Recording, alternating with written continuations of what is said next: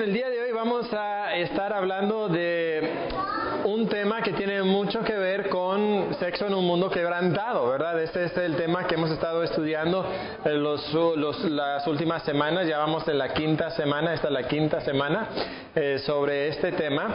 Y vamos a hablar sobre un tema que va muy de la mano con esto de el sexo. Y el tema, como ustedes pueden ver en sus hojitas, es el placer. El placer.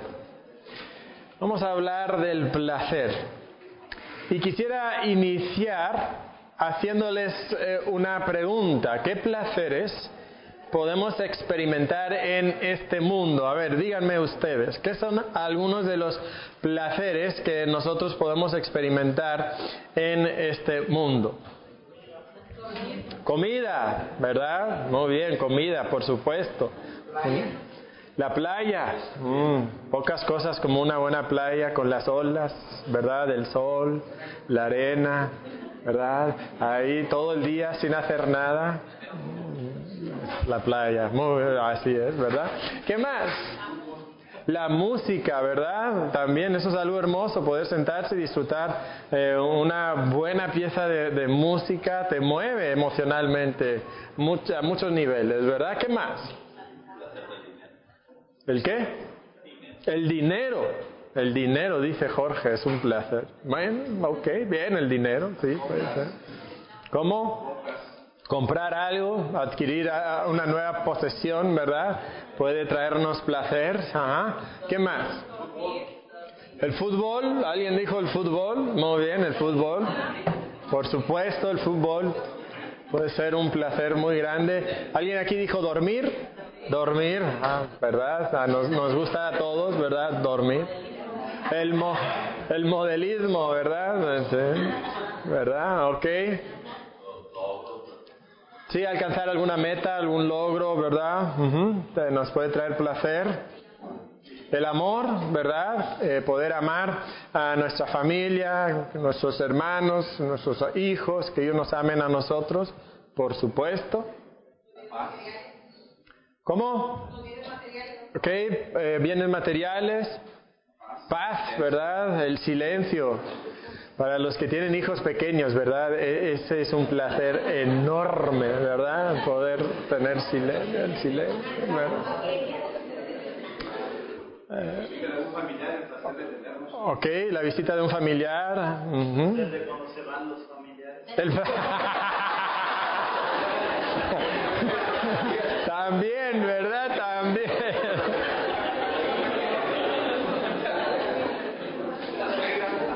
La suegra. Bueno, quizás, quizás.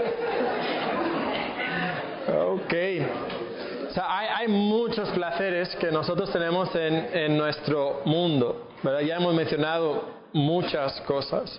Eh, y si solamente te paras un momento a pensar en tus sentidos, todos tus sentidos te pueden traer placer, ¿verdad? Lo que comes, lo que ves, lo que tocas, lo que oyes, incluso lo que hueles, ¿verdad? Entrar a la casa y, mmm, ¿qué están preparando, verdad?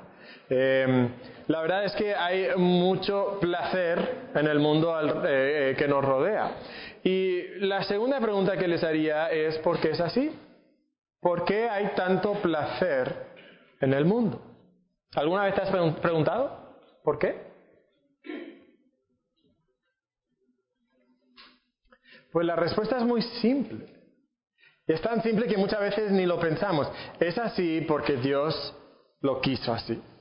Porque Dios lo quiso así. Esa es la razón. Creó un mundo que está saturado, que está lleno hasta el desbordar de placeres, de diferentes tipos, de diferentes formas, pero todo tipo de placer existe en el mundo. Dios lo quiso así. Entonces eso nos lleva a considerar en esta tarde ya lo que es el origen del placer. ¿Cuál es el origen del placer? ¿de dónde brota el placer? Bueno, ya lo hemos dicho, ¿verdad? Pero lo que nosotros estamos observando es que el placer es la creación de Dios. Dios es el origen del placer, Él es el que creó el placer. Y Él es el que nos dio a nosotros, a cada uno de nosotros, la capacidad de disfrutar de este placer en nuestra vida, de poder tocar algo y, tener una sensación positiva, ¿verdad? Eh, ¿qué, tal si no tuvieras el sentido del tacto? Y sí, pudieras agarrar cosas, pero no pudieras sentir nada. Pues Dios nos dio la capacidad de sentir, de, escuchar, oír algo, una hermosa pieza de música, o escuchar a los cájaros eh, cantar, o, quizás ver algo hermoso. Estábamos allá en, Chetumal y, y, como es una ciudad un poquito más pequeña y hay menos contaminación, las estrellas se veían, pero hermosas, ¿verdad? Hermosas y poder ver las estrellas y, disfrutar del placer de, ver cosas hermosas, paisajes que a veces ni nos detenemos para pensar, como a veces el cerro de la silla, ¿no? A, veces eh, lo, tenemos ahí tan comúnmente, todos los días ahí está, ni lo pensamos, ¿no? Pero de vez en cuando uno se detiene y mira el cerro y dice, wow, está, está hermoso el día de hoy, ¿verdad? Dios nos ha dado la capacidad de disfrutar del placer. Todo lo bueno viene de Dios. Nos dice Eclesiastés 2.24, no hay cosa mejor para el hombre sino que coma y beba y que su alma se alegre en su trabajo. También he visto que esto es de la mano de Satanás. Ah, no, ¿verdad? No. ¿Eso es de la mano de quién? De Dios. O sea, lo bueno de dónde vino de Dios. El placer es algo bueno, Dios lo creó, es algo hermoso, es algo bueno. el placer no es la idea de Satanás. Él no se inventó eh, el, placer.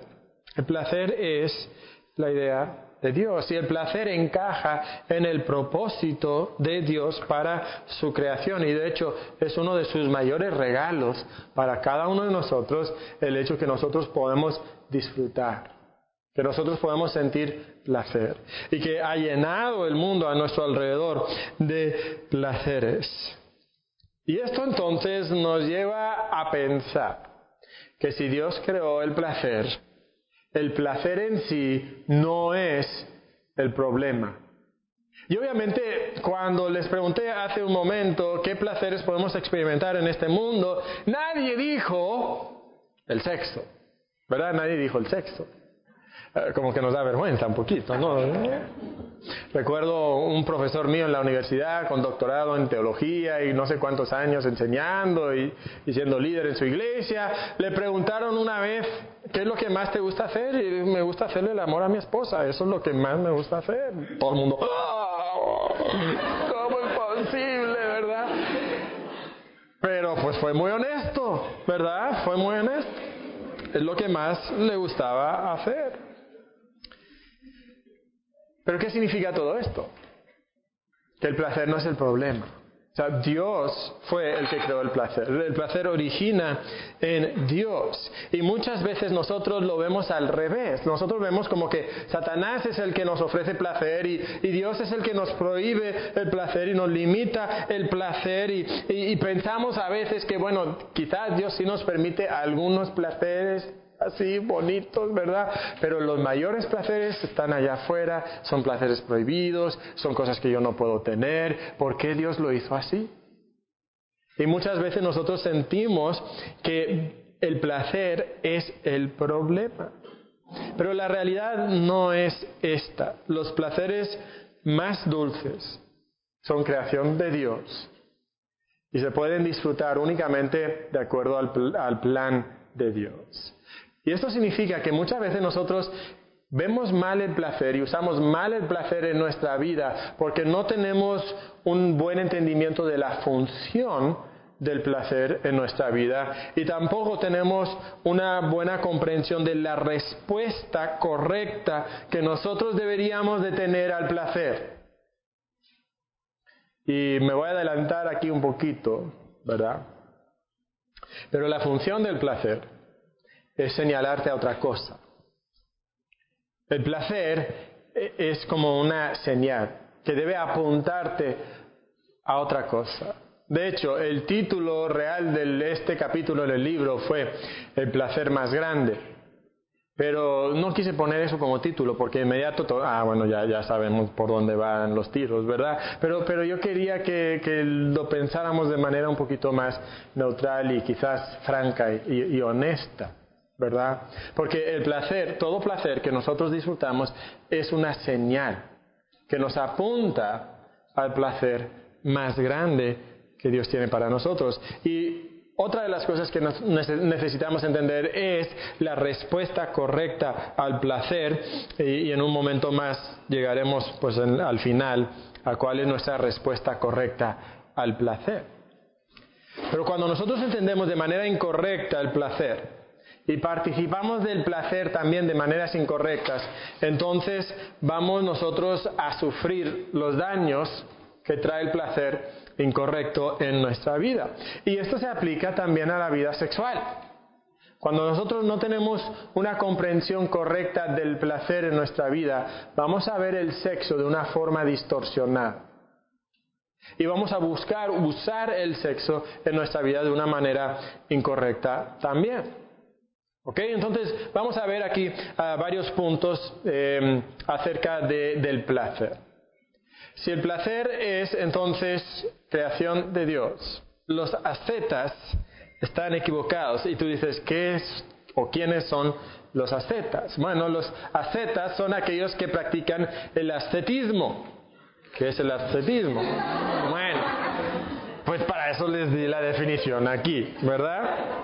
El ascetismo cree que uno alcanza un estado espiritual superior al renunciar a los placeres. Que la persona más espiritual es la persona que menos placeres tiene en su vida. Esta es la idea que tenían muchos monjes, ¿verdad? Pues dejaban la ciudad, eh, se iban a vivir eh, en lugares aislados, ya con el paso del tiempo los monasterios incluso se convirtieron en cosas eh, muy, muy sofisticadas y, y, modernas para su tiempo y muy cómodas para su tiempo, pero, pero en su origen los monasterios eran lugares muy, muy ascetas. O sea, muy sobrios, sin comodidades, muchas veces dormían sin colchones, en el piso, eh, incluso se cuenta la historia, de la historia de la iglesia, no recuerdo eh, eh, quién es o quién fue, pero uno de los grandes santos, ¿verdad? Supuestamente pasó varios años viviendo encima de una plataforma que estaba en un poste y no había nada. ¿Verdad? Y era una plataforma chiquita, apenas él podía acostarse y él vivía ahí todo el año, expuesto a la lluvia, a, la nieve, si es que nevaba ahí, eh, y cada día le, mandaban su comida, ¿verdad? En una soga, eh, y era considerado un, un gran santo. ¿Por qué? Porque se negaba todos los placeres. Y muchas veces llegamos a pensar que una persona es más espiritual si renuncia a la mayor cantidad de placeres. Pero esto hace que el placer en sí sea el problema. Que el placer sea un problema. Pero, pero no es así porque Dios creó el placer. Y de hecho en el huerto de Edén, en ese mundo perfecto, en ese paraíso, incluso así lo llamamos, el, el huerto de Edén estaba saturado y lleno de muchos placeres. Y Dios no les puso en el huerto y dijo, mira, hay un montón de árboles de los cuales pueden comer, pero no pueden comer de ninguno. O, mira, hay muchos hermosos animales, pero, pero no pueden interactuar con ellos, no pueden eh, eh, escucharles cantar a las aves. No, no, todo eso es malo. No, ustedes ahí nada más como que cierren los ojos, ¿verdad? Y tápense los oídos, ¿verdad?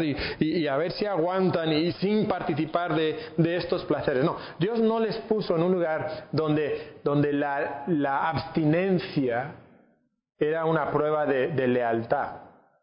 No, ellos tenían muchas bendiciones, muchos placeres.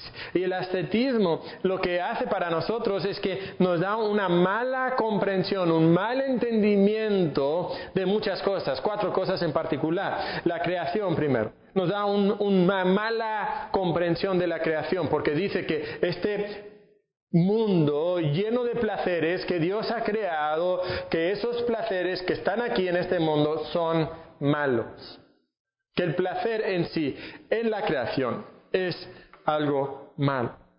Esa es una mala comprensión de la creación, porque Dios creó este mundo, lo llenó de placeres para que nosotros pudiéramos deleitarnos y disfrutar de ellos. También nos da una mala comprensión de la santidad, porque cree que la santidad depende del grado de separación de la creación. O sea, tú eres más santo cuanto más te separas de la creación. Eh, ¿no, es verdad que muchos de nosotros tenemos esa eh, idea de la santidad también? Que la persona más santa es la persona más aburrida, la persona que nunca se lo pasa bien, la persona que siempre anda así como que con cara de enojado. Y si tú te atreves a pasarlo bien en su presencia, te regaña, ¿verdad? Y, como que, bueno, Así muchas veces nosotros vemos la santidad. Así muchas veces nosotros pensamos que vamos a crecer en santidad. En el primer culto acabamos de hablar, hablar de cómo nosotros debemos de purificarnos a nosotros mismos. Y probablemente en la mente de muchos de nosotros inmediatamente pensamos en dejar de hacer esto, esto, esto y esto. Y todas esas cosas son tan bonitas y tan placenteras y yo quisiera hacerlos, pero no, ¿verdad? No puedo porque así es la santidad. Pero es una mala comprensión de la santidad, porque Dios en el huerto de Edén, antes de que existiera el pecado, los puso a Adán y Eva en un lugar lleno de placeres que ellos podían disfrutar plenamente. Pero el ascetismo también nos lleva a pensar mal, incorrectamente, acerca de la naturaleza humana, porque el ascetismo afirma que el pecado, que el problema está fuera del hombre. ¿Cuál es el problema? El problema son los placeres. El problema son las cosas que nos dan placer. Entonces el problema ¿dónde está? Está allá afuera. Por eso los monjes dijeron, vamos a dejar la sociedad y la cultura porque hay demasiado placer y nos vamos a ir a lugares remotos, nos vamos a aislar, vamos a vivir vidas sin placeres porque de esa manera entonces vamos a solucionar nuestro problema, porque el problema ellos entendían estaba allá afuera. ¿Y, y qué pasó en los monasterios? Los monasterios se convirtieron en algunos de los lugares de mayor perversión. Y, la historia es muy clara en cuanto a esto. ¿Por qué? Porque cuando esos monjes dejaron la ciudad y, los placeres de la ciudad y, se fueron al campo, a lugares aislados, se llevaron el problema con ellos porque el problema no eran los placeres, el problema era su propio corazón. Y la manera en que su propio corazón estaba reaccionando y respondiendo a los placeres que Dios había creado. Pero el ascetismo también malentiende la bondad de Dios, porque presenta a Dios como alguien cruel que nos ha rodeado de placeres que no podemos disfrutar.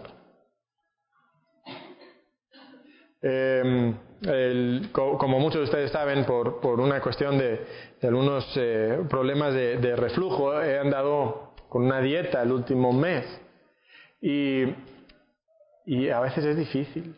Estás rodeado de placeres, ¿verdad? Y no los puedes comer, ¿verdad? Y ahí está todo el mundo, como fuimos ahorita a Chetumal, y claro, vas a Chetumal y ahí te quieren poner todos los platillos típicos de, de, la región, y ahí está mi esposa, ¿verdad? Ah, ahí está mi esposa.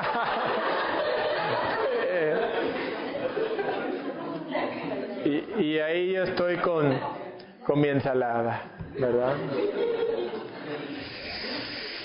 Y a veces esas cosas que ahí están sobre la mesa, a, veces hasta parece que desarrollan la capacidad de hablarte, ¿verdad?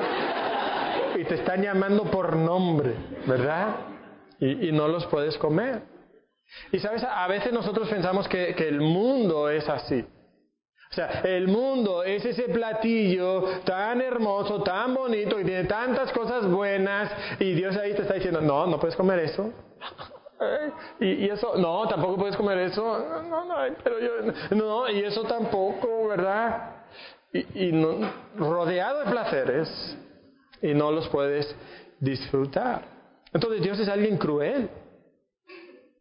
Pero no es así. Nos dice 1 Timoteo 4, 3 al 5, prohibirán casarse, hablando de falsos maestros, prohibirán casarse y mandarán abstenerse de alimentos que Dios creó. No solamente los creó Dios, pero para que con acción de gracias participasen de ellos los creyentes. Dios creó esta comida para que tú pudieras participar de ellos dando gracias a Dios. Es curioso cómo, como dice que esto fue preparado específicamente para los creyentes y los que han conocido la verdad. Sabes que en cierta manera los creyentes somos los únicos que realmente podemos sentir el placer verdadero como Dios lo diseñó. Otra vez, esto es como que, ¿no? ¿Quiénes tienen placer? Pensamos. Ah, los de, los de allá afuera, los del mundo son los que realmente disfrutan. Y Dios dice que Él creó estas cosas para nosotros. Y luego dice, porque todo lo que Dios creó es bueno. Y nada es de desecharse si se toma con acción de gracias. Porque por la palabra de Dios y por la oración es santificado. Lo bueno lo creó Dios.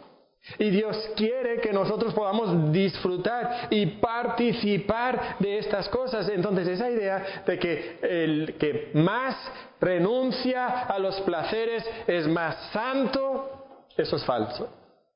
Eso es una idea que no viene de la palabra de Dios. Adán y Eva tenían un placer muy, muy grande de pensar, evaluar, decidir y adorar. Y lo que Dios sabía es que si siempre, que su corazón estuviera gobernado por Dios y que ellos disfrutaran de los placeres en su misión a Dios, que entonces ellos eh, podrían disfrutar realmente de lo que era el placer. Entonces, hermanos, el problema no es que el placer existe. El problema no es que el sexo existe. El problema no es que te gusta el sexo. El problema no es que deseas tener sexo. Eso no es el problema. ¿Cuál es el problema? El problema es cuando nosotros separamos a Dios del placer y buscamos disfrutar del placer de una manera que deja a Dios fuera de la ecuación.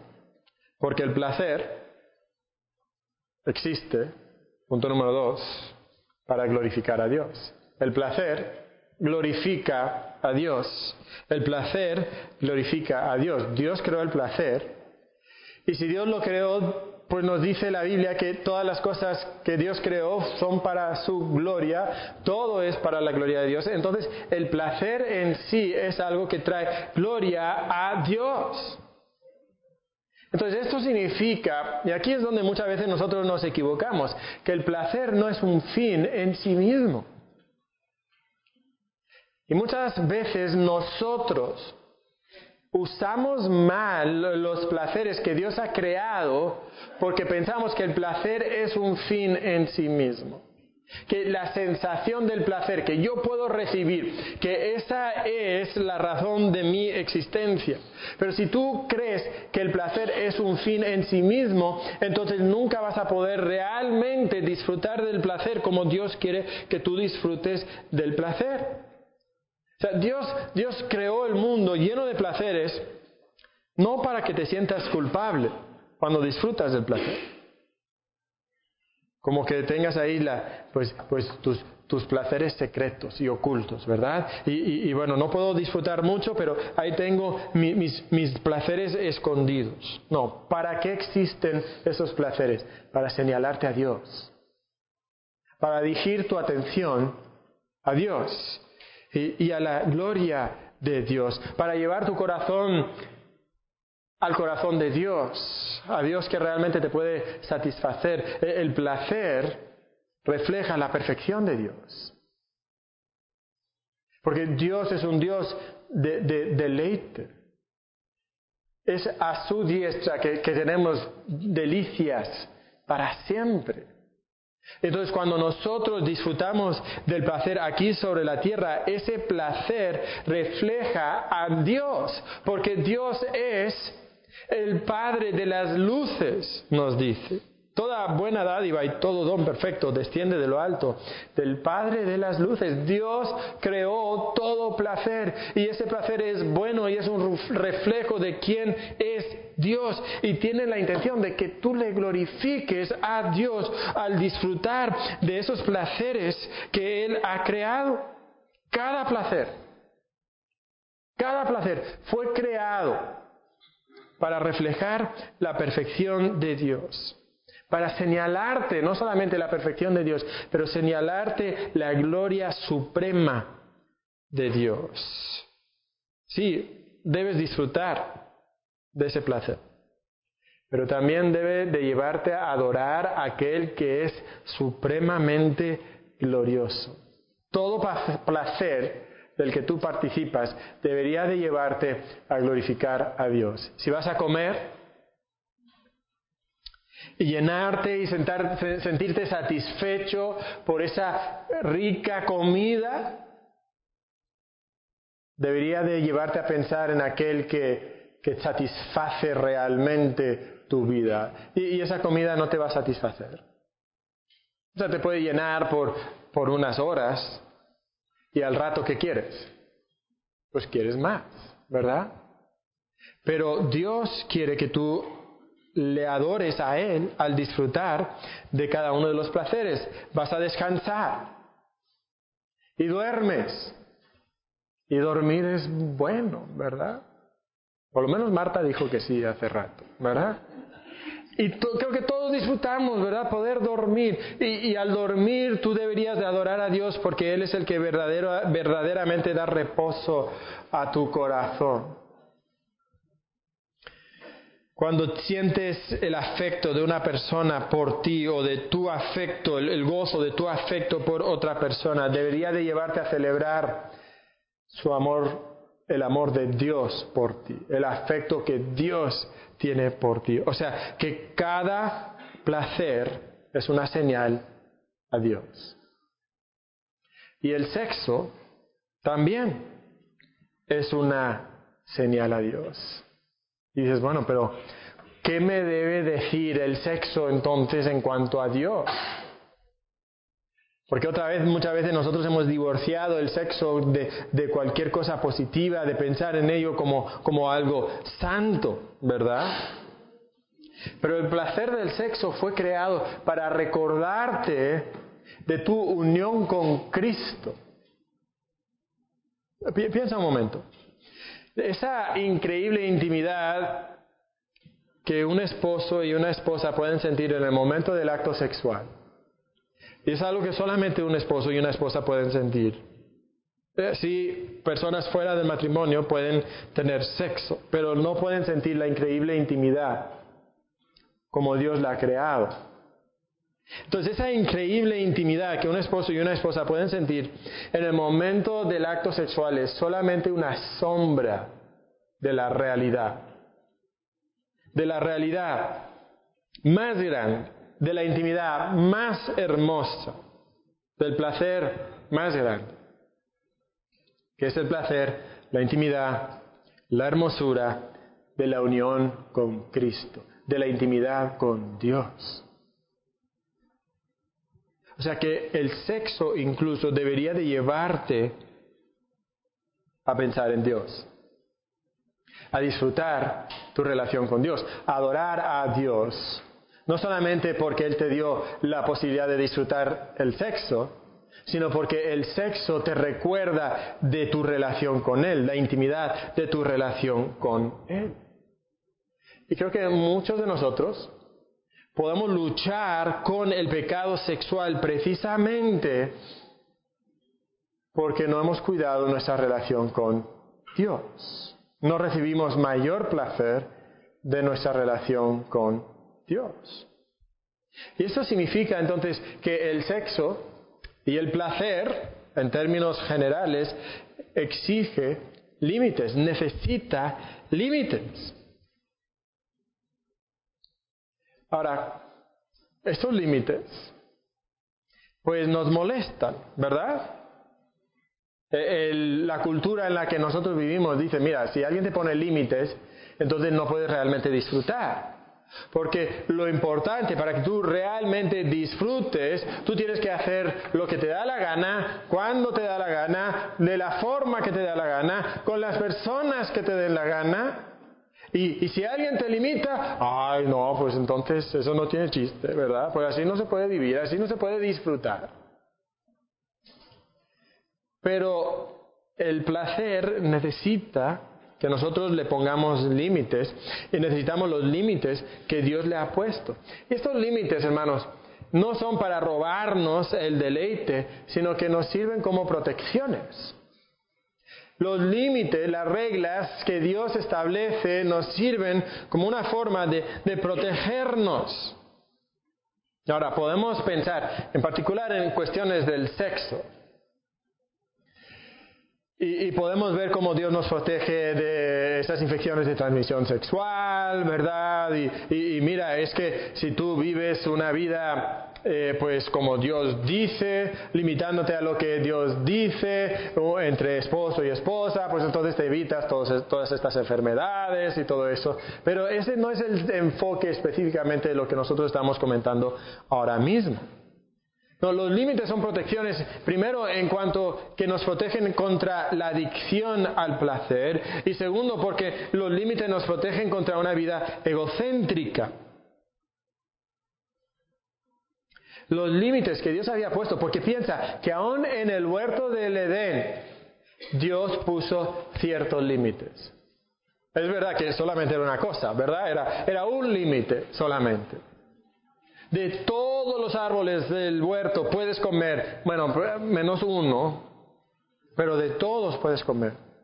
O sea, Dios le prometió a Adán y Eva, les abrió la puerta de par en par, ¿verdad? Todo lo que ustedes quieran, aquí lo tienen solamente del árbol de conocimiento del bien y del mal, de ese no comerás. Entonces, aún en el lugar perfecto, Dios había puesto límites y esto protegían el corazón de Adán y Eva. Esos límites protegían el corazón de Adán y Eva porque les recordaba que no habían sido creados para su propio placer. ¿Entiendes eso? Tú no fuiste creado para el placer, para el placer en cosas terrenales. Y aquí es donde otra vez nos vamos muchos de nosotros eh, al error. Hemos puesto el placer y la experiencia del placer como nuestro máximo, eh, nuestra máxima ambición, como nuestra máxima meta. Es que yo tengo que sentir placer. Pero Dios puso límites para recordarles que los placeres terrenales no debían dominarles, ni debían de convertirse en adicciones, y aún ahí en el huerto de Edén, el, el lugar más placentero que jamás había sido creado, Dios puso límites para que no se centraran en ellos mismos ni en su propio placer, sino que recordaran que hay cosas más grandes que el placer. Hay cosas más importantes que el placer físico. Ahora, tristemente, ellos, ¿qué hicieron con los límites que Dios les había dado? Se los brincaron, ¿verdad? No quisieron saber nada de los límites que Dios había puesto en su vida. Y entonces sufrieron las consecuencias. ¿Y sabes lo que pasa en tu vida cuando tú haces el placer tu mayor ambición? Vas a sufrir las consecuencias también en tu vida. En tu vida. Y entonces, contra este peligro que el placer trae a nuestra vida, hay una protección. ¿Y sabes lo que es la protección? El placer. Tu vida de placer solo está protegida por el placer. Y como que, ¿no? ¿Qué? ¿En qué sentido? Bueno, pensemos un momento. ¿Sabes que el corazón de cada uno de nosotros está controlado por alguna clase de placer? Todos nosotros buscamos el placer. ¿Sabes por qué? Porque Dios nos creó así. Dios nos creó para disfrutar y buscar el placer.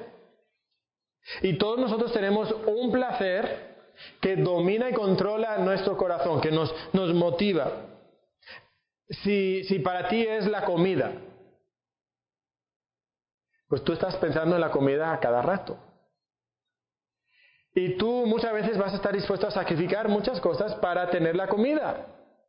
Y, entonces quizás vas a invertir mucho más dinero de lo necesario en la comida, porque para ti es la comida. Quizás tú vas a comer de formas que no son saludables, porque para ti la fuente de tu gozo y de tu placer es la comida y estás dispuesto a sacrificar incluso tu propia salud por el deleite, por el placer de comer. Así pueden ser muchas personas. ¿Por qué?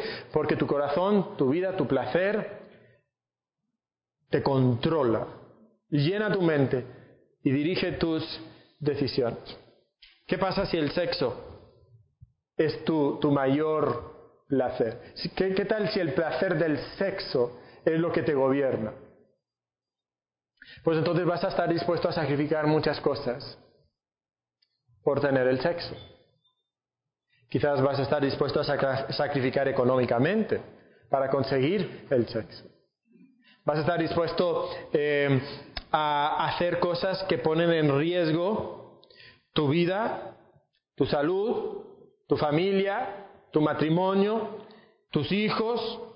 Todo esto, ¿por qué? Por conseguir sexo. ¿Por qué? Porque el sexo es lo que controla tu corazón. El placer del sexo es lo que te controla. Y la única protección contra esto es que tu corazón debe estar controlado por un placer superior.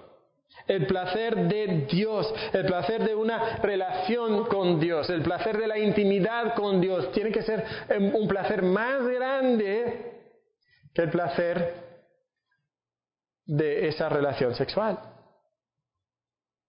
Nos dice Hebreos 11, 25 y 26, escogiendo, hablando de Moisés, escogiendo antes ser maltratado con el pueblo de Dios que gozar de qué?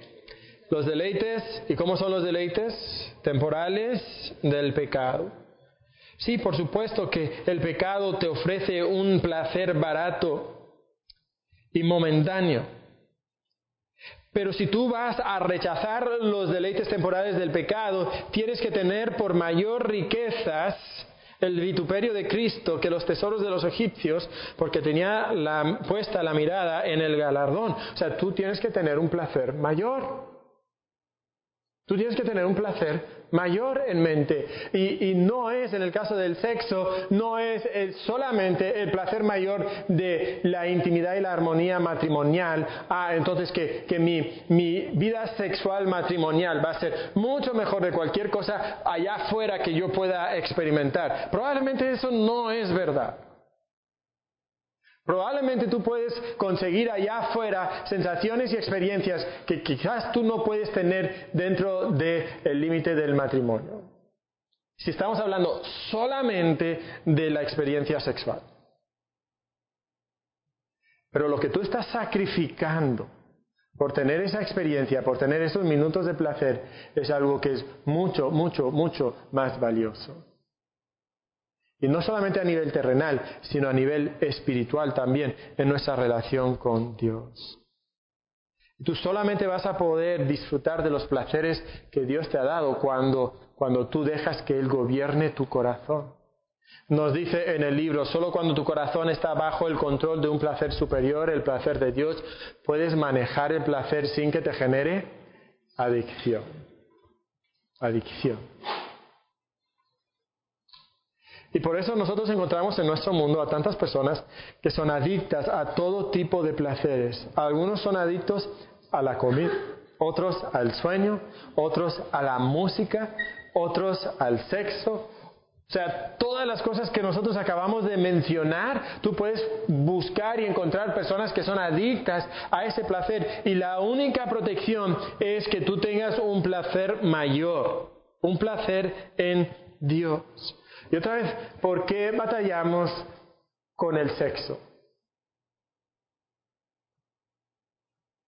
¿Por qué batallamos con el sexo? Porque no encontramos un placer mayor en Dios. Esa es la razón por qué batallamos con el sexo. Y, si tú estás aquí en esta mañana y tú estás luchando contra algún hábito sexual, algún pecado sexual en tu vida, sea la pornografía, o sea el adulterio, o sea algo así eh, en tu vida, Tú no vas a tener victoria en tu vida sexual si lo único que tú dices es, ya no voy a hacer eso más. Si lo único que tú dices es, ya voy a ponerme ese límite.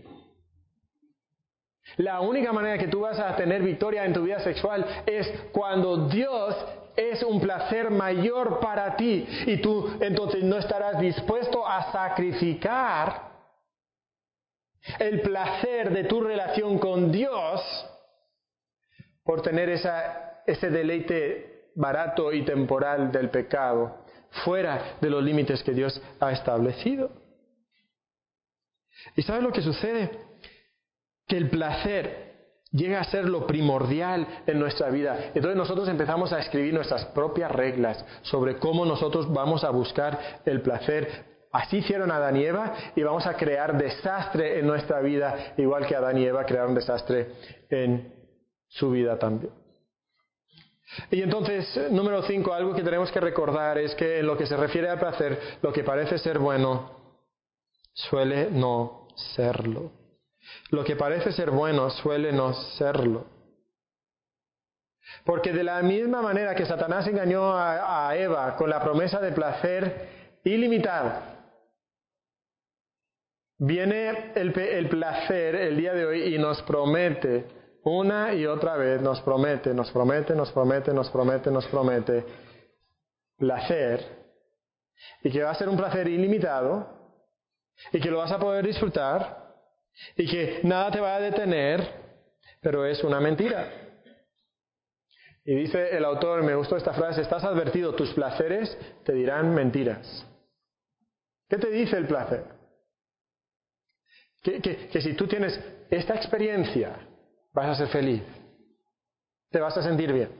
¿Qué te dice el placer? Que, que si lo haces una vez más, con una persona más, si, si, ves un video más, si, si vas una vez más a, a ese lugar, que vas a sentir placer, que vas a estar feliz, que te va a dar gozo. Y es una mentira. Si, si es la gula tu, tu placer, ¿verdad? El llenarte, el comer, eh, eh, es que, es que la comida es tan buena.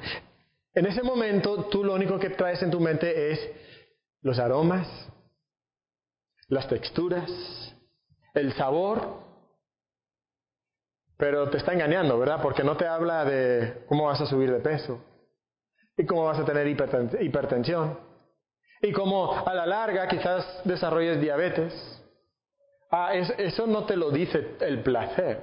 Porque en el momento de la seducción, solo te presentan las cosas bonitas, ¿verdad? Cuando tú vas a ver la pornografía, solo ves la hermosura de, los cuerpos físicos en la pantalla y, el placer que sientes en el momento de, de masturbarte y no ves la capacidad destructiva y engañosa y cómo te esclaviza y cómo va a ser tan, tan destructivo en tu vida. Y entonces nos hacemos la pregunta, ¿cómo seguimos? ¿Ahora qué entonces? Quizás el primer, la primera manera de diagnosticar nuestro problema es hacernos la pregunta, ¿qué le estás pidiendo al placer? ¿Qué le estás pidiendo a tu placer? Obviamente estamos hablando del sexo, pero quizás para ti no es el sexo tu placer. Pero todos nosotros tenemos un placer que domina nuestros corazones, ¿verdad? Entonces, ¿qué es lo que te domina a ti? Bueno, aplica esta pregunta a ese que es tu placer, sea la comida, sea el sueño, sea la paz, ¿verdad? El silencio, como decía Josué hace un momento, sea el dinero, sean las posesiones. ¿Qué le estás pidiendo a tu placer? ¿Qué quieres que tu placer te dé? ¿Qué estás realmente buscando? Y muchos de nosotros le estamos pidiendo al placer algo que no nos puede dar. Los placeres buenos que Dios creó para nuestro disfrute y para su gloria se vuelven malos y peligrosos cuando les pedimos que hagan por nosotros algo para lo cual el Señor no los creó. Y nosotros les pedimos algo a nuestros placeres que no nos pueden dar. ¿Qué le estás pidiendo a tu placer? Algo que ha sido una constante en nuestras sesiones, ¿se acuerdan? Casi todas las semanas se ha dicho, estamos necesitados de un Salvador, estamos necesitados de un Redentor. Y sabes, tú estás mirando el sexo y tú estás pensando que el, que el sexo te va a salvar, que el sexo va a dar sentido a tu vida, que el sexo va a dar propósito a tu vida. Que el sexo puede llenar tu corazón. Eso es lo que tú estás pensando. Y Dios no lo creó para eso. Tú le estás pidiendo que el sexo sea tu salvador y el sexo no te va a salvar. Hay un salvador amoroso, hay un, salvador infinito, hay un salvador bondadoso que te, está esperando y que sí te puede salvar. Pero tú no estás acudiendo a Él. Tú le estás diciendo a tu placer que sea el salvador de tu vida y no te puede salvar. Y entonces porque le pedimos que sea el salvador de nuestra vida, pensamos que va a dar propósito y significado a nuestra vida. Entonces nosotros ponemos este placer en el centro de nuestra vida. Esto es lo que yo necesito. Pero nos estamos olvidando de que Dios creó ese placer con un propósito. ¿Qué propósito? Señalarnos a Dios, dirigir nuestra atención a Dios. Y ese placer nunca te va a saciar. Jesucristo habló de esto. ¿Te acuerdas con la mujer samaritana? Cuando llegó la, la, mujer samaritana, estaba sacando agua y él le prometió agua que podía saciarle eternamente. O sea, Tú vas a beber. Beber es un placer. Un día caliente, ¿verdad? Y tienes mucha sed y ah, un vaso con agua fría y lo bebes. Ah, y, y te sacia la sed. Pero ¿qué va a pasar en unas horas? Vuelves a tener sed. Y sabes, Dios lo diseñó así para que tú no pensaras que beber algo es la fuente de tu satisfacción. Para que cada vez que tú comes, para que cada vez que tú duermes, para que cada vez que tú tengas relaciones sexuales y disfrutes de eso, pero, pero cuando pasa ese placer, Dios te está diciendo, la comida, el sueño, el sexo, no te puede saciar. Hay alguien que sí te puede saciar. Ah, tristemente, muchos de nosotros vivimos nuestra vida pensando que tenemos el derecho a ser felices y de buscar esa felicidad en la forma que deseamos, en la forma que yo quiera. Ahora, piensa un momento, Dios nunca te ha prometido que tú vas a ser feliz. Mm. Ahora, sí hay mucha felicidad en nuestra relación con Dios. Pero cuando nosotros pensamos en feliz, nosotros normalmente estamos pensando en las cosas terrenales, ¿verdad? Las cosas de acá, que me va bien, que tengo buena salud, que, mi vida sexual en mi matrimonio es muy pleno, eh, muy plena, eh, todo bonito. Y Dios nunca te ha prometido eso. Y además no te ha dicho que tú puedes buscar la felicidad de la manera que a ti te agrade. Dios nos ha puesto límites. Dios ha dicho que Él debe ser el centro de nuestra vida. Y muchos de nosotros somos como los ricos en 1 Timoteo 6, 17, donde Pablo le dice a los ricos de este siglo, manda que no sean altivos. Y nota lo que dice, ni pongan la esperanza en las riquezas, las cuales son inciertas, sino en el Dios vivo, que nos da todas las cosas en abundancia para que las disfrutemos. Y quizás para ti no es las riquezas. Tú no has puesto tu, tu esperanza en las riquezas, tú has puesto tu esperanza en el sexo. Tú crees que eso es lo que te va a llenar, pero no es así. No es así. Al placer que fue diseñado para recordarme del Salvador, le pido que sea mi Salvador. ¿Cómo? O sea, ese placer Dios lo creó para señalarte a Dios, para señalarte a tu Salvador. Pero en vez de dejar que el placer te señale a tu Salvador, tú le pides a ese placer que sea tu Salvador. Y en vez de entonces dar gracias a Dios por la comida, tú haces que la comida sea tu Salvador. Dar gracias a Dios por el sexo, tú haces que el sexo sea el Dios, el ídolo de tu corazón. Y sabes, en ese momento tú escoges convertirte en esclavo y adicto a un placer y lo más triste es que nunca te podrás salvar. Nunca te podrás salvar. El sexo nunca te puede salvar. La comida, cualquier otro placer, no te puede salvar. Y entonces, ¿qué podemos hacer? ¿Cómo seguimos? Bueno, primero tenemos que preguntarnos qué le estás pidiendo a tu placer. Y lo segundo, mientras celebras el placer, celebra la cruz. Celebra la cruz. Ahora, noten lo que no dice. No dice, no, pues limítate tus placeres. No, te dice, mientras celebras el placer, celebra la cruz. No te sientas culpable por disfrutar los placeres que Dios ha creado, siempre y cuando los estés disfrutando dentro de los límites que Dios ha establecido. ¡Qué bueno! ¿Se te llenó la cuenta bancaria? Celebra. Disfruta eso. Mm, siempre que no haya sido por estafa, ¿verdad? Ok. Hay una buena comida, disfruta esa buena comida, siempre que no caigas en la gula, ¿verdad? Dormir, disfruta dormir, siempre que no caigas en la pereza. Disfruta esas cosas. El amor sexual, disfruta el sexo. Por Dios lo ha creado.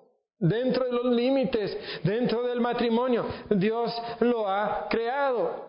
Pero mientras lo disfrutas, no te olvides de celebrar su gracia, la gracia de Dios en Cristo y la relación que tú tienes con Él. Y cuando nosotros recordamos la gracia de Dios, lo que Él ha derramado sobre nosotros, mirad cuál amor nos ha dado el Padre seamos llamados hijos de Dios. Y dice, sí lo somos.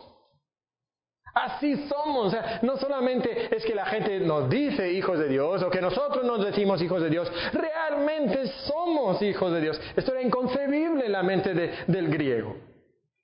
Ah, los hijos de Dios, bueno, quizás César es el hijo de Dios, así se llamaba, pero eso era reservado para, para la élite, ¿verdad? Los, emperadores. Nadie, ninguno de nosotros puede ser llamado hijo de Dios y, y Dios te permite ser hijo de Dios. Entonces celebra la gracia de Dios y cuando piensas en eso, entonces la gracia de Dios te protegerá de pedirle al placer lo que no deberías de pedirle. Ese placer no te puede salvar. No puedes salvar tu vida de, ese vacío que tú tienes en tu interior. No le puede dar propósito a tu vida. No, ese, ese, ese placer te señala a Dios. Te señala a Dios. La gracia de Dios te dará poder para decirle no a ese placer ilegítimo cuando viene para seducirte.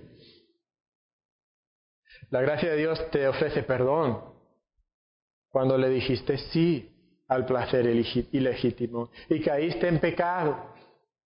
Pero, pero corres a Cristo en la gracia de Dios y confiesas tu pecado y Él es fiel y justo para limpiarte, perdonarte. Esa es la gracia de Dios. Pero sobre todo, te conduce a la presencia de aquel que puede saciarte. Solo Cristo puede saciar tu corazón. Solo Cristo. Y entonces cuando tú disfrutas del placer dentro de los límites establecidos por Dios, tú deberías de poder decir gracias Dios. Y ese placer debería de, llevarte a la presencia de Dios. Hermanos, creo que esa es una buena regla para cada uno de nosotros con nuestros placeres. A veces es un poco difícil ver, bueno, eso es algo que agrada a Dios o no. Bueno, la pregunta es, lo puedes hacer de, forma, de una forma que te eleva a la presencia de Dios. Entonces, si no lo puedes hacer de una forma que te eleva a la presencia de Dios, entonces probablemente no lo debes hacer. Probablemente es algo pecaminoso. Pero si en cada ocasión cuando tú vas a disfrutar de un placer, si tú lo llevas a la presencia de Dios y disfrutas de eso dentro de la presencia de Dios, entonces te va a proteger. Y va a permitir que tú realmente disfrutes de los placeres que Dios te ha dado en la forma en que Dios ha prometido y que Dios ha dicho que podemos nosotros disfrutar de ellos. Pero hermanos, tenemos que vigilar en contra de nuestra tendencia. ¿Cuál es nuestra tendencia? Reemplazar al Creador con la creación. Eso lo vimos la semana pasada, en el segundo culto. Reemplazar al Creador con la creación. Entonces el placer, Dios lo creó, disfruta pero solamente dentro de los límites establecidos por Dios, no buscando que, te que sea tu Salvador, sino a que te lleve a la presencia de tu Salvador. El sexo, jóvenes. Ustedes que son jóvenes muchas veces pueden tener la idea de que el sexo es malo, ¿verdad? Sucio. No, el sexo es algo glorioso, creado por un Dios perfecto. Pero dentro de los límites que Dios ha establecido, fuera de esos límites, es un amo que quiere esclavizarte y quiere crear adicción en tu vida y quiere destruir tu vida. Entonces busca tu satisfacción en Dios, porque solamente Él puede darte lo que tú le estás pidiendo a ese placer ilegítimo en tu vida. Vamos a orar. Padre, gracias por esta enseñanza. Y Padre, te pido que nosotros busquemos el placer más grande. Tú eres el placer más grande. Y Padre, te pido que tú nos permitas desarrollar tanto nuestra relación contigo que esa intimidad, ese placer nos lleve a renunciar cualquier pecado, cualquier placer ilegítimo, porque destroza nuestra comunión contigo, Señor, y que, que te podamos valorar a ti nuestra relación contigo más que cualquier otra, otro placer, Señor. En nombre de Cristo pedimos esto. Amén.